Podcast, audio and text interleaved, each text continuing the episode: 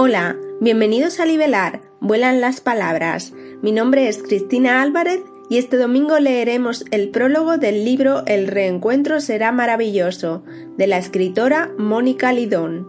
Que lo disfrutéis y recuerden que podéis suscribiros a la página web libelar.com. El 22 de abril de 2014 murió mi hijo Jauma.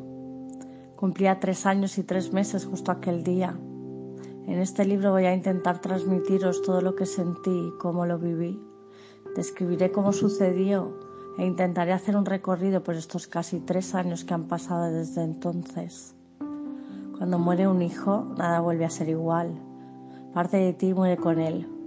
El dolor es tal, es tan indescriptible, que a veces he tenido la sensación de que iba a perder la cabeza o estallar en mil pedazos. Lástima que en ese momento no lo hiciera. Hubiese sido mucho más fácil. Pero no, tienes que seguir viviendo. Tienes que seguir levantándote por las mañanas y ver cómo el mundo sigue, la vida sigue, la gente sigue y tú, tú no puedes ni quieres seguir. Pero no hay opción. O sí la había. Podía morir en vida convirtiendo a mi hijo en mi verdugo. O por el contrario, podía poner todo de mi parte para sobrevivir. Yo elegí la segunda, Elegí vivir y convertir cada día de mi vida en un homenaje a mi hijo. Por todo lo que me dio, lo que me enseñó y por la persona en la que me convirtió, solo siento agradecimiento. También por lo que estaban a mi lado, que no eran pocos. Más adelante hablaré de ellos. Todos estábamos sufriendo mucho. Teníamos que salir de esto sin más tragedia. Por todo eso decidí vivir. Busqué y busqué, estaba inmersa en una búsqueda sin fin, terapia, libros, formaciones, reiki, yoga, documentales. Buscaba respuestas y actividades que me hicieran sentir mejor y a la vez me acercaran a mi hijo. Lloraba y lloraba, gritaba hasta caer rendida un día tras otro. Ahora me doy cuenta de que llorar es la única manera de sanar el alma. Decidí no medicarme desde el primer momento no quería entrar en una espiral de antidepresivos que al final no te dejan sentir. Únicamente tomaba una pastilla para dormir por las noches, ya que mi mente necesitaba descansar.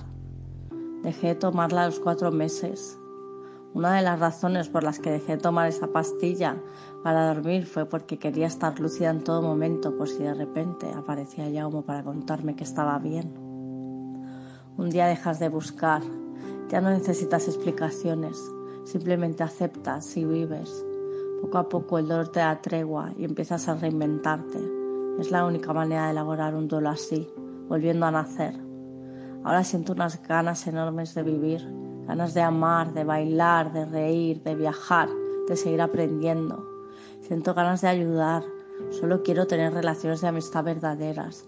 Me siento mejor persona. Cuando la vida te da tan fuerte, despierta en ti una sensibilidad y una perspectiva muy diferentes. Es como cuando uno hace su primer viaje a un país extranjero, que vuelve siendo otro. Pues algo así, pero multiplicado a la décima potencia. Ahora que he decidido dedicarme a acompañar a las personas durante sus procesos de duelo en el posgrado, me piden que haga un trabajo de final de curso. Estaría bien que contaras tu proceso de duelo, me dice mi profesora, la doctora Mónica Cunil. ¿Un libro? ¿Yo? Pero si no tengo ni idea de escribir.